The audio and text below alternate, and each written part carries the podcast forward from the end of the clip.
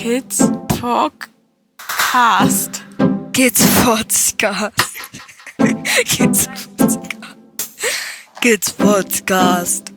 Kids Podcast. Kids Podcast. Kids Podcast. Kid Podcast. So.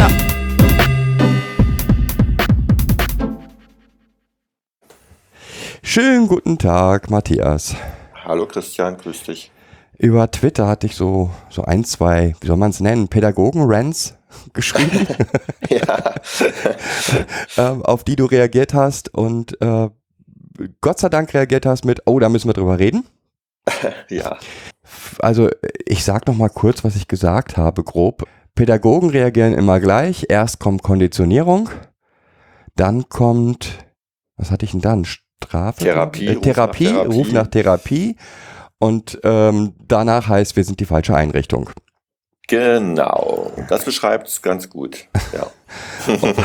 Und vielleicht sollten wir mal ähm, anfangen, auch mit diesem Thema Schule. Ich glaube, das ist ein, ich würde es jetzt nicht Problemthema nennen, aber ein Thema, was ähm, viele Eltern und Pflegeeltern bewegt.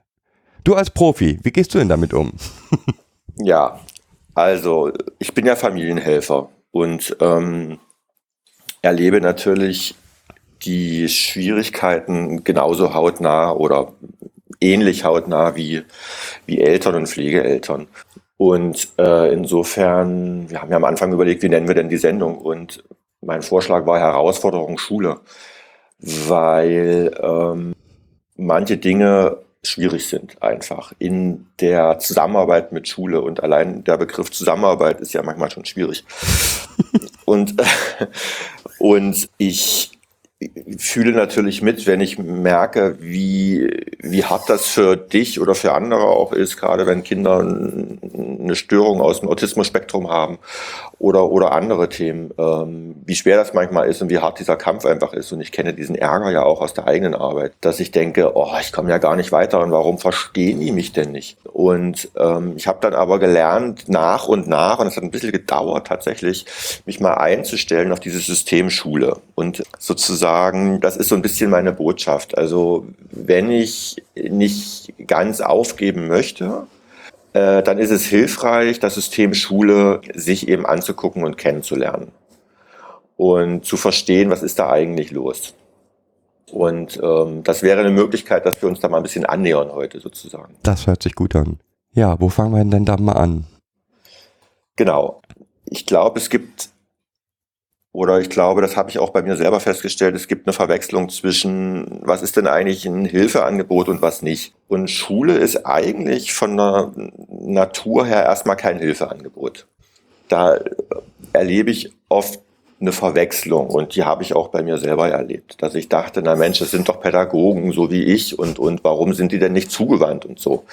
Wie Momo Chill vor kurzem gesagt hat, Schu Lehrer sind Didaktiker, keine Pädagogen. es ist bös gesagt, aber es trifft's in vielen Fällen. Genau, also das, das, das ist es eben in Fachsprache ausgedrückt und ähm, das stimmt und das trifft's und ähm, ja, was ist denn Schule eigentlich? Schule ist erstmal ein System, das ist sehr, sehr alt, also älter als die soziale Arbeit, äh, älter als die Psychotherapie. Und Schule ähm, hat sich zum Ziel gesetzt, jungen Menschen Wissen zu vermitteln. Und das Bild, was mit dieser Wissensvermittlung verkoppelt ist, ist eigentlich eher dieses Trichterbild. Also was auch immer wieder karikiert wird, was auch äh, gemalt wird. Ne? So der Lehrer äh, steckt einen Trichter in den Kopf des Kindes und füllt dann Wissen hinein. Und ähm, natürlich trifft das in, in der heutigen Zeit nicht mehr so ganz zu. Ne? Die Methodik hat sich verändert. Ähm, es gibt diesen Drill nicht mehr. Aber wir müssen uns immer wieder klar machen, Schule ist ein sehr altes System, teilweise auch sehr stark, sehr hierarchisch. Ähm, und es ist vor allem kein Hilfesystem, erstmal jedenfalls nicht. Und es ist ein Angebot, das sich auf Gruppen bezieht. Mhm. Und dort Reibung, weil wir viele Kinder haben, die besondere Bedürfnisse haben, die eben nicht dem Gruppenstandard entsprechen oder der Gruppennorm, ja. Also da, du merkst, da baut sich jetzt schon langsam die Spannung auf. Wir können das jetzt noch vertiefen, aber ich würde dir lieber die Struktur überlassen. naja, das, die, die Struktur machen wir schon gemeinsam. Ähm, ja, ist ein Gruppensystem. Fangen wir doch mal. Und kein Hilfesystem. Und kein das Hilfesystem, das ist ganz wichtig, da hast du recht. Fangen wir aber trotzdem mal gar nicht so sehr bei den Problemen an, würde ich sagen. Welche Regeln würdest du denn nehmen, mit, mitgeben wollen, wie kommuniziere ich mit Schule? okay, ähm, das ist jetzt eine gute Frage mit einem Vortrag als Antwort. ich höre. Ich komme nochmal zurück zu dem, was Schule ist oder was auch Lehrer dann ausmacht. Also ähm, dieses hierarchische System führt eben auch dazu, dass Lehrer oft ja allein, das wissen wir, stehen alleine vor der Klasse, kämpfen alleine, sind den Problemen alleine ausgeliefert, sind keine Teamworker. Und ähm, insofern ist mein erster Ratschlag immer Wertschätzung. Lehrer bekommen häufig viel zu wenig Wertschätzung. Und wenn ich den Lehrer für mein Anliegen und vor allem das Anliegen meines Kindes aufschließen möchte, muss ich den erstmal loben, in Klammern konditionieren. ähm, weil das Setting, in dem sich Lehrer bewegen, ist häufig jetzt nicht so kooperativ, wie das eben Sozialarbeiter, Pflegeeltern, Fachberater, Familienhelfer erleben. Ja, also wir ganzen Sozialmenschen, wir bewegen uns häufig in kooperativen Settings, wo man miteinander um die Lösung ringen möchte und wo man abwägt und sich gegenseitig auch Hinweise gibt und was weiß ich. Also wir bewegen uns gar nicht in diesem Einzelkämpferraum. Lehrer sind aber eigentlich permanent Einzelkämpfer. Ja, und wenn sie Glück haben, haben sie ein Kollegium an ihrer Seite, das sie auch mal unterstützt in schwierigen Fällen. Und viele Lehrer haben das aber nicht. Und insofern, wenn ich da von außen komme und sage, hallo, ich möchte mit Ihnen mich austauschen, äh, mein Kind hat besondere Bedarfe, die über das hinausgehen, was die meisten hier in der Klasse vielleicht brauchen, äh, können wir darüber reden dann muss ich oft erstmal mit der Wertschätzung anfangen und ich muss auch ähm, erstmal würdigen, was die Lehrer leisten, sozusagen. Also Vertrauen aufbauen über Wertschätzung. Erster wichtiger Schritt und ja, nicht so einfach manchmal. ja, das stimmt, aber was mir, das kann ich auch total, ja, wie soll ich sagen, das, das was du sagst, kann ich absolut nur unterstreichen. Wertschätzung aufbauen. Das Problem, was ich aber sehe, ist, dass in Schule teilweise, ja, wie soll ich sagen, die eigentliche gesetzliche Grundlage gar nicht wirklich bekannt ist. Mhm.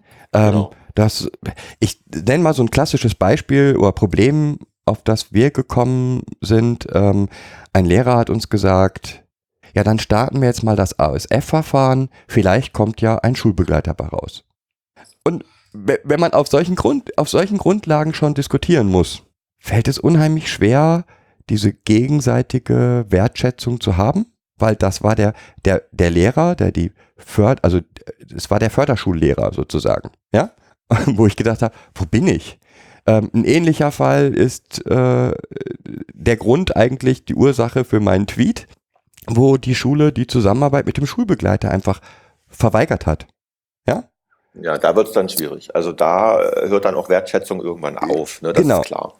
Ähm, also mh. es gibt halt diese zwei verschiedenen Seiten. Es gibt einmal die tägliche Zusammenarbeit und die kann, so wie du sagst, nur über Wertschätzung, das Angebot von Kooperationen, gemeinsames viel und, und häufiges Sprechen, am Anfang vielleicht sogar sagen, wir treffen uns alle vier Wochen, wenn Sie das können, lieber Lehrer. Ich sehe, Sie haben das Problem.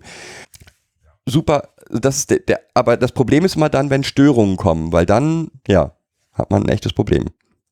Ja, ja, ja. Unter Umständen hat man dann wirklich ein echtes Problem. Und insofern muss man tatsächlich realistisch einschätzen, ähm, was kann diese Schule leisten. Ähm, und deswegen stehen wir ja oft vor der Entscheidung, ähm, lasse ich das Kind dort oder muss die Schule gewechselt werden.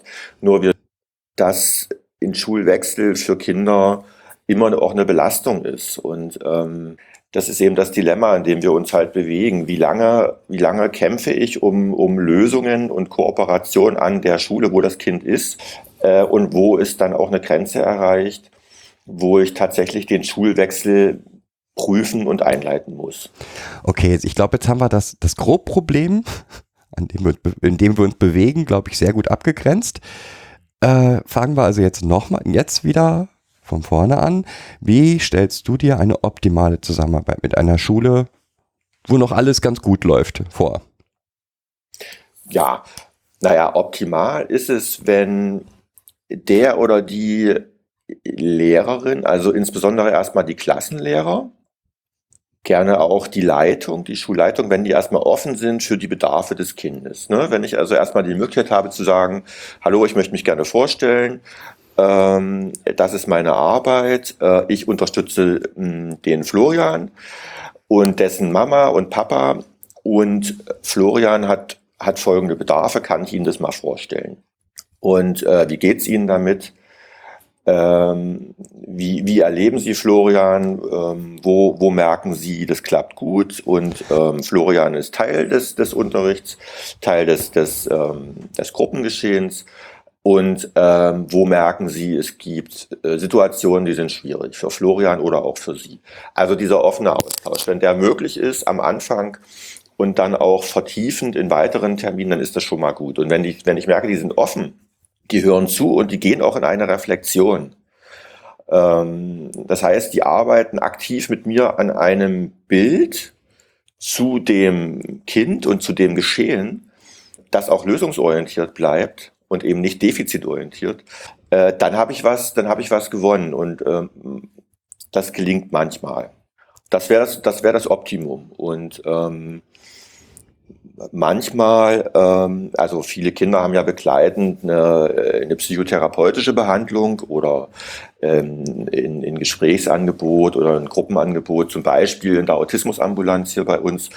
Ähm, dann, wenn es mir dann auch noch gelingt, ähm, von der von dieser Seite jemanden mit hinzuzuziehen, mhm. so im Sinne von auch nochmal Psychoedukation, also was braucht das Kind? Das ist natürlich dann noch optimaler, ne? weil da so eine fachliche Autorität hinzukommt und ähm, nochmal seine Sicht mit einbringt und wenn das integriert wird, dann, dann ist ziemlich viel gewonnen. Ja. Genau da möchte ich schon mal das erste Mal ähm, kurz einsteigen. ähm, ich halte diesen Experten von außen für total wichtig. Ähm, ganz oft ist es so, dass Eltern in Anführungsstrichen alleine mit der Schule kämpfen. Und ähm, nichts gegen, also ich bin der festen Überzeugung, dass die Eltern die besten Experten für ihre Kinder sind, prinzipiell. Das Problem ist nur, dass es ganz schnell in emotionale Auseinandersetzungen geht. Und da ist ein externer äh, ja, Helfer und wenn das nur jemand ist, der, weiß ich, ähm, der muss gar nicht Experte von dem Kind sein, das ist das Optimale, aber jemand einfach, der Ruhe reinbringt und mit ähm, extrem wichtig. Genau, weil ich weiß nicht, ob ich es nochmal jetzt, also ich spreche es einfach kurz aus. Ähm, es ist natürlich einfach für Eltern oder auch für Pflegeeltern äh, auch eine Überforderung, wenn die natürlich nun Wertschätzung machen sollen und Psychoedukation und so weiter. Ähm, deswegen brauchen Eltern und auch Pflegeeltern einfach jemanden an ihrer Seite. Und ähm, bei den Eltern ist es dann zum Beispiel der Familienhelfer, bei den Pflegeeltern ist es der Fachberater. Ähm, und trotzdem ist diese dritte Instanz, die quasi noch neutraler ist und äh, noch mehr Metaebene, also noch mehr äh, Abstand reinbringt, hilfreich, zumal uns die Kollegen, ich bin Pädagoge und viele Fachberater sind auch Pädagoge, Sozialpädagoge, die Kollegen ordnen uns ja in die Gruppe der Pädagogen ein und eben nicht in die Gruppe des Fachexperten. Da kann ich noch so viele Weiterbildungen in, zum Thema Autismus gemacht haben. Ich bleibe ein Pädagoge. Das lassen die gar nicht, das lassen die gar nicht zu, ähm, dass ich ja als Fachinstanz irgendwie auftrete. Und weil Schule so hierarchisch ist, ja, top, top down sozusagen, hm. ist eben der, der Fachexperte, Psychologe, Psychotherapeut, am besten von der Uniklinik eben, äh, einfach wahnsinnig hilfreich. Und Ne? So. Okay, das ist schon mal sehr gut. Eine weitere Erfahrung, die ich gemacht habe, ist solche Gespräche grundsätzlich nochmal schriftlich zusammenfassen. Das klingt jetzt sehr, ja, wie soll man es nennen, formell oder so. Nee, das ist gut. Ich finde das halt nur, nur passend, weil ganz oft im Nachhinein beide Parteien auseinandergehen und äh, unterschiedliche Eindrücke eigentlich haben. Also ich würde das immer empfehlen, nochmal den Fachberater mitnehmen und der Fachberater macht danach so ein Kurz, Kurzprotokoll von dem Gespräch mit der Vermittlung, der, mit, der, mit der weiteren Vorgehensweise. Richtig. Was haben wir vereinbart? Ne? Was sind Ideen für die nächste Runde? Oft ist es ja so, man vereinbart zwei oder drei Dinge, die, die dann der Lehrer probieren kann. Und vier Wochen später oder drei Wochen später wird ausgewertet und manchmal hat man auch in so einem Gespräch schon mal Ideen, die man dann in der, in der zweiten Runde ähm, probieren möchte. Und dafür sind solche Ergebnisprotokolle ganz wichtig. Genau. Die stellen eine Verbindlichkeit her. Und die Lehrer sind ja doch auch bewegt. Also, ähm, wenn die sich öffnen, sind die auch, auch emotional berührt. Und dann gehen manchmal andere Dinge auch ein bisschen verloren. Das ist nicht, überhaupt nicht schlimm. Ne? Das ist überhaupt keine Absicht.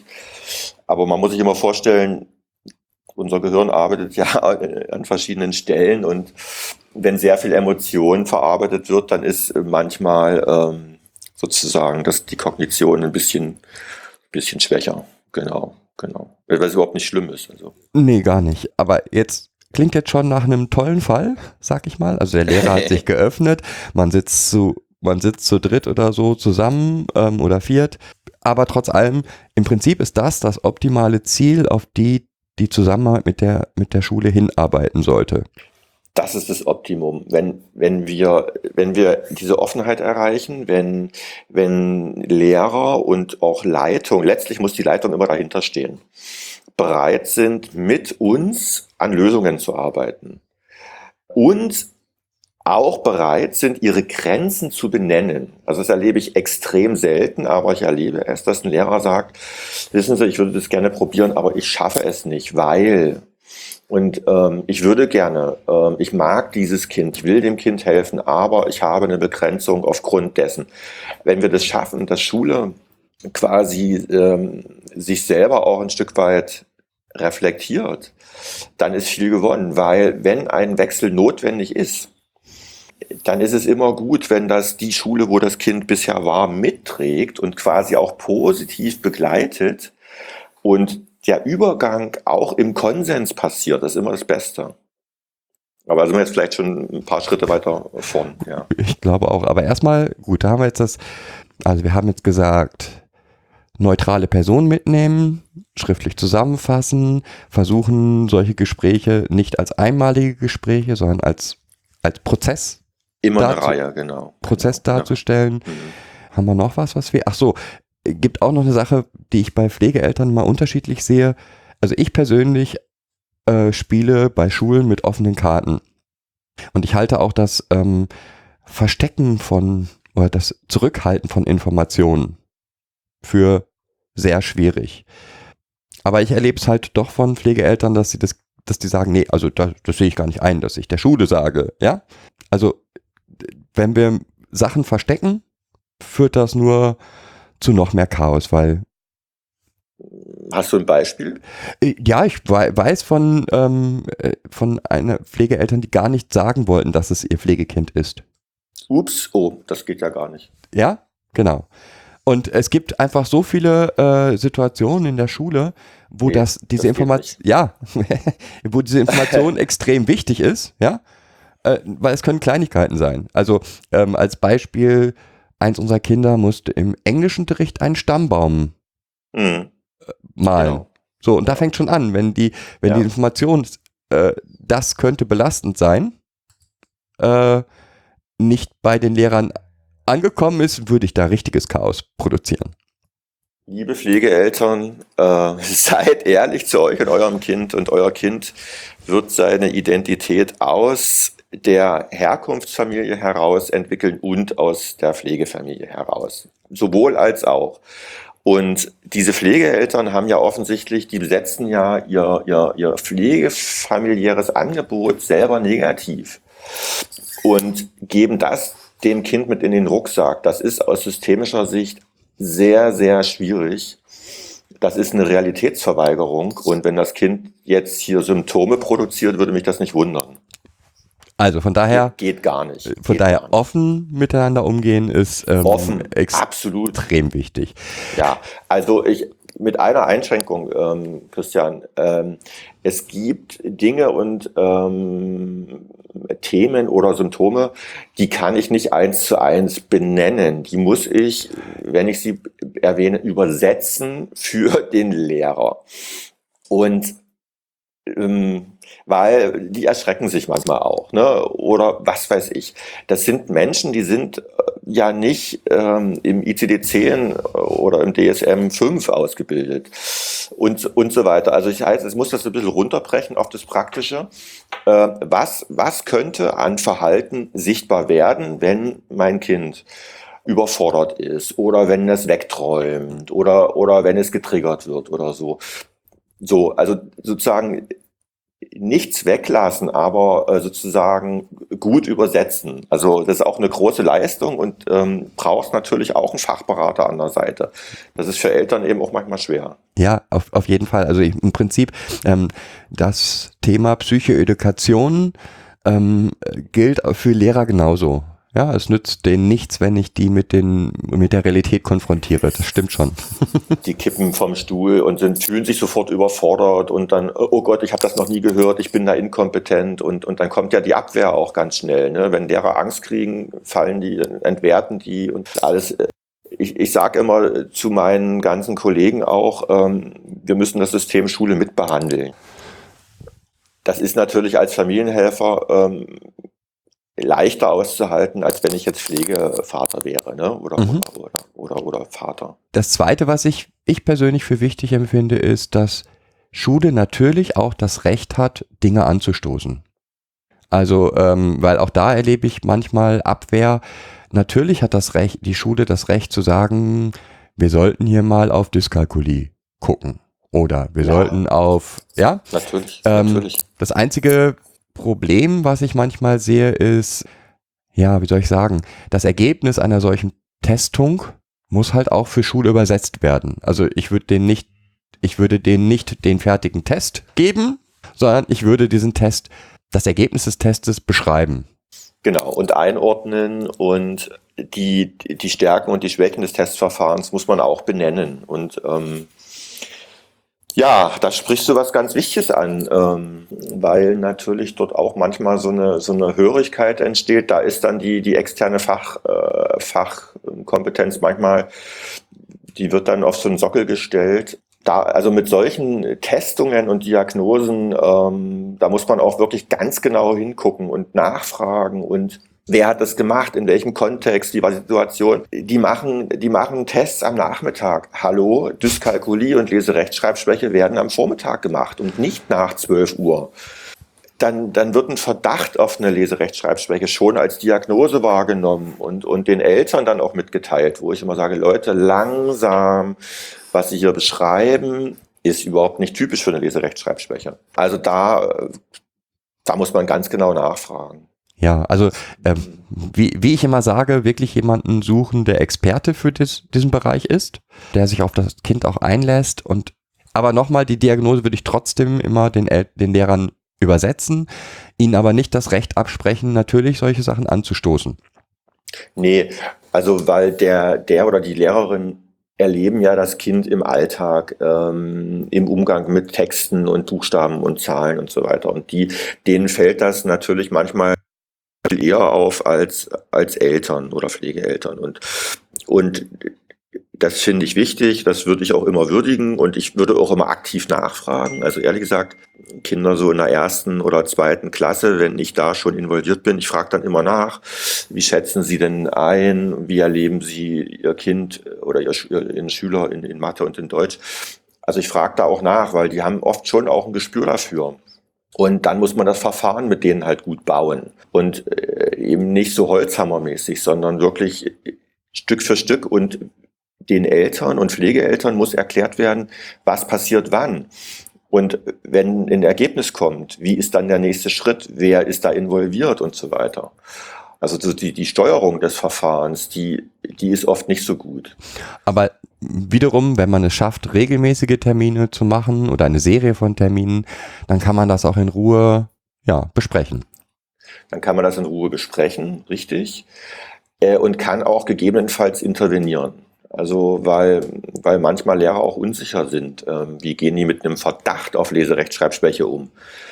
Also ich habe jetzt einen Fall, wo das so war. Und ähm, das Mädchen hat dann aber im Halbjahreszeugnis in Deutsch und in Mathe eine 2 erreicht. Ich habe dann eben nachgefragt, ob der Förderunterricht, der bereits läuft an der Schule in Mathe und in Deutsch, ob der nicht schon auch eine adäquate Lösung ist oder ob es vertieft nochmal abgeklärt werden muss. Weil wenn ähm, es nur ein Verdacht ist und es läuft schon eine Maßnahme, zum Beispiel Förderunterricht, und die hat ein positives Ergebnis, ähm, dann muss ich nicht unbedingt nochmal ganz extrem stark in die Richtung LRS gehen. Ne? Aber ich muss es beobachten. Ne? Ja, das Zweite, was ich, ich persönlich in, in den positiven Fällen gesehen habe, ist Traumasensibilität sagt dir was, ne? Und bei den Lehrern, wo das Gespräch wirklich gut klappt, hat man auch das Gefühl einer Bereicherung auf beiden Seiten. Weil ne, ein Lehrer, der versteht, was Trauma ist, wie sich Trauma auswirkt, oder was Autismus ist, ist im Prinzip ist es, der, ein Lehrer weiß das nicht. Ein Lehrer weiß nicht, was Trauma ist. Ein Lehrer weiß nicht, was Autismus ist. Er hat, der hat nicht mehr Wissen darüber als die Allgemeinheit. Richtig. Und genau. das auf einer fachlichen, guten Ebene ihm zu erklären, ähm, hilft ihm enorm. Also beispielsweise Weise, ähm, ja, auch ein Lehrer kann co-traumatisiert werden.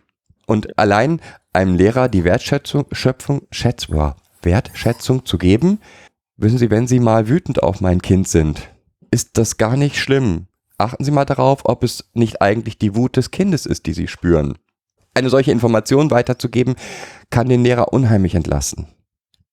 Ganz wichtig. Und wenn dann Lehrer offen ist, dann schafft man ganz viel. Und ähm, dann, dann, dann muss ich sozusagen auch nicht dieses ganze Vorwissen voraussetzen. Ne? Also das schwang ja in deinen Tweets auch so ein bisschen mit, oh, die haben keine Ahnung, die kennen sich nicht aus. Das ist so eine Stimmung, die natürlich immer wieder auch bei Eltern und Pflegeeltern entsteht. Ähm, aber ich muss an der Stelle sagen, da liegt erstmal auch ein falsches Bild von Lehrern vor. Die sind nicht psychologisch und auch nicht psychopathologisch ausgebildet aber die sind, wenn sie offen sind, lernfähig. Und dann ist das möglich, was du gerade beschrieben hast. Und das ist natürlich immer der bessere Fall. Ja. Eine, eine weitere Sache, die ich immer ganz wichtig finde in diesen Gesprächen, bei den Kindern mache ich das auch, äh, nennt sich externalisieren.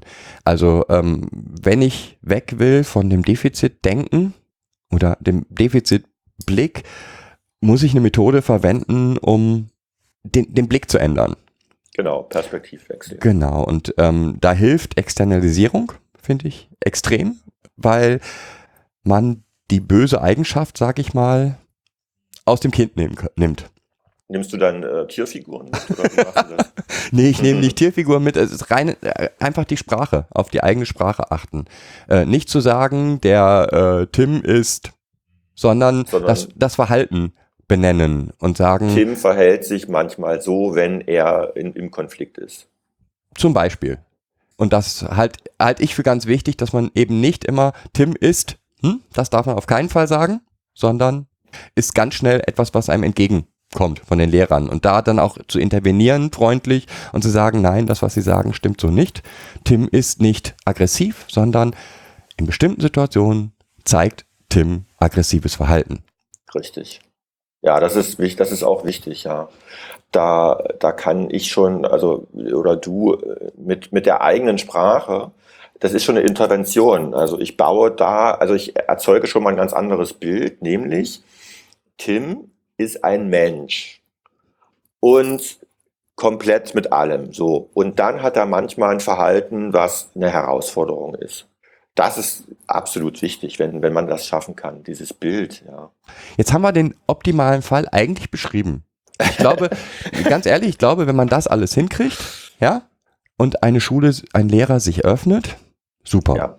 Dann kriegt man, glaube ich, ganz, ganz viel gedreht. Richtig. Und es lohnt sich, das zu probieren, auch wenn es nicht so leicht ist. Aber ähm, es, ich finde, es lohnt sich. Ähm, das sind wir den Kindern auch schuldig. Also, weil das Schule-Hopping ähm, ist eine enorme Belastung für alle und ähm, das war mir, das war auch mein Anliegen, in dem Moment, wo ich reagiert habe auf deine Tweets, ne, zu sagen, es ist was möglich und ähm, die Hoffnungslosigkeit, die manchmal spürbar ist, die verstehe ich gut. Ähm, Eltern oder Pflegeeltern sollen da auch nicht alleine kämpfen, sondern brauchen, brauchen unbedingt professionelle Unterstützung. Und bitte holt euch die, liebe Pflegeeltern, liebe Eltern. Ähm, und dann haben wir eine Chance, die soll und Realitätssinn soll trotzdem erhalten bleiben. Ne? Also ich werte das, die Gespräche in der Schule auch immer sehr kritisch dann aus. Bei aller ähm, auch, sage ich mal, Verständigung und, und wir haben uns alle lieb. Ähm, ich werte das auch mit den Pflegeeltern und Eltern kritisch aus. Und ich frage auch natürlich immer die Kinder, wie geht's dir? Jetzt haben wir nochmal aber trotzdem ein weiteres, also das, was wir vorhin schon mal angesprochen haben, ein Problem. Wie gehst du denn mit, ja, äh, beispielsweise so einer völlig falschen Information um? Also wenn, wenn Lehrer ihrer Rolle einfach nicht gerecht werden, wenn sie Gesetzesgrundlagen nicht kennen, wenn, ja, was machst du dann? Naja, ähm, ich bin erstmal Freund davon, ähm, dass Inklusion ähm, eine Pflicht äh, und ein, also das ist die Pflicht von Schule und das ist das Recht von uns Bürgern und Bürgerinnen. Ähm, und dass ich mir das sehr wünsche und ähm, sehr, sehr wichtig finde. Und wenn ich aber merke, dass dort enorme Widerstände sind, dann muss ich mit der Leitung sprechen weil häufig kommen die Widerstände beim Thema Inklusion von der Leitungsebene. Da besteht eben keine Offenheit, man möchte sich nicht in die Karten gucken lassen, man will die schwierigen Kinder nicht haben an der eigenen Schule. Dann wird der PISA-Test äh, ja sozusagen äh, nicht mehr so toll und, und, und, oh Gott, ja. Also der Fisch stinkt immer vom Kopf, insbesondere in der Schule. Und ähm, bei Leitung werbe ich dann intensiv nochmal um eine Kooperation aber nicht allzu lange. Da muss man dann schauen, ob man dann nicht auch rechtliche Instrumente halt nutzt, ne, welche das dann auch immer sind. Also das kann sein, dass ich dann zur Schulaufsichtsbehörde äh, gehe. Also ich muss dann sozusagen den Kreis der, der involvierten Personen auch durchaus erweitern.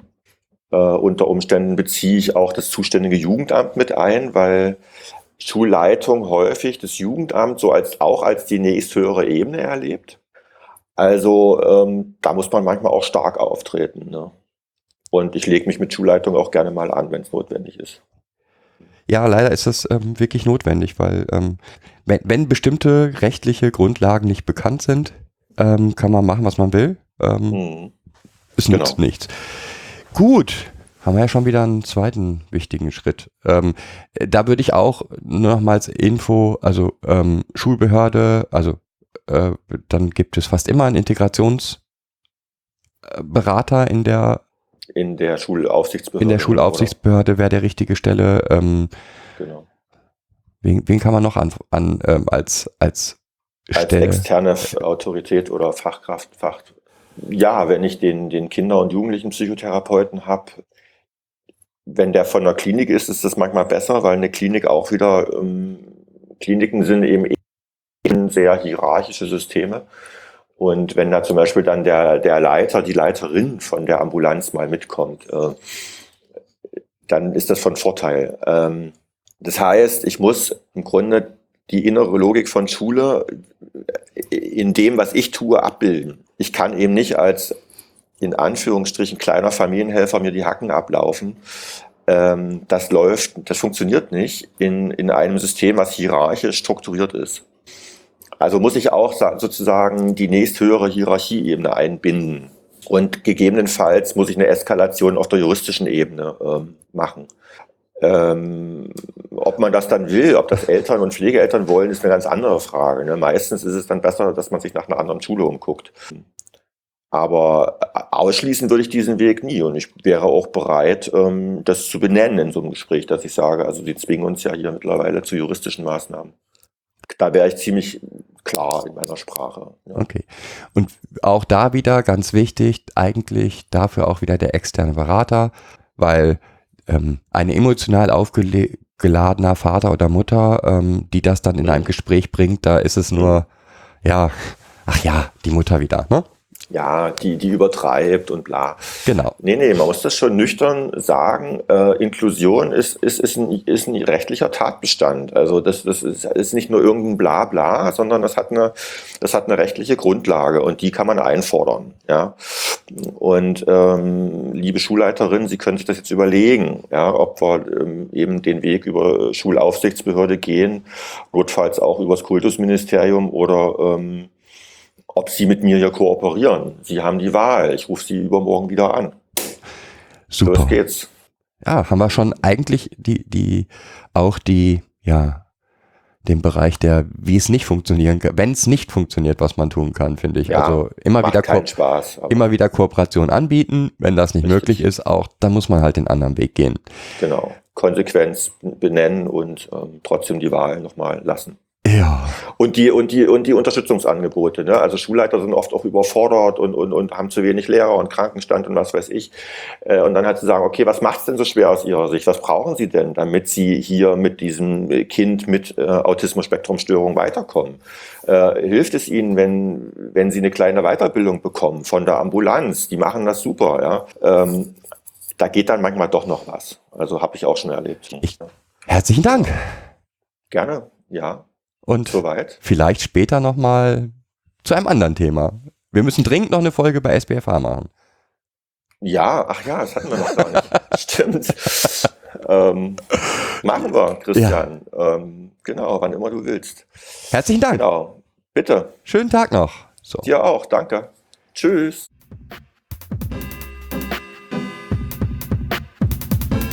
Das war eine weitere Folge Kids Podcast. Danke fürs Zuhören. Shownotes und die Möglichkeit zu Kommentaren unter kidspodcast.de. Anregungen, Ideen und Feedback per Mail an info at kidspodcast.de oder per Twitter an kids-pod. Wenn euch diese Episode gefallen hat, empfehlt sie weiter oder gebt Bewertungen in iTunes oder anderen Podcast-Portalen ab.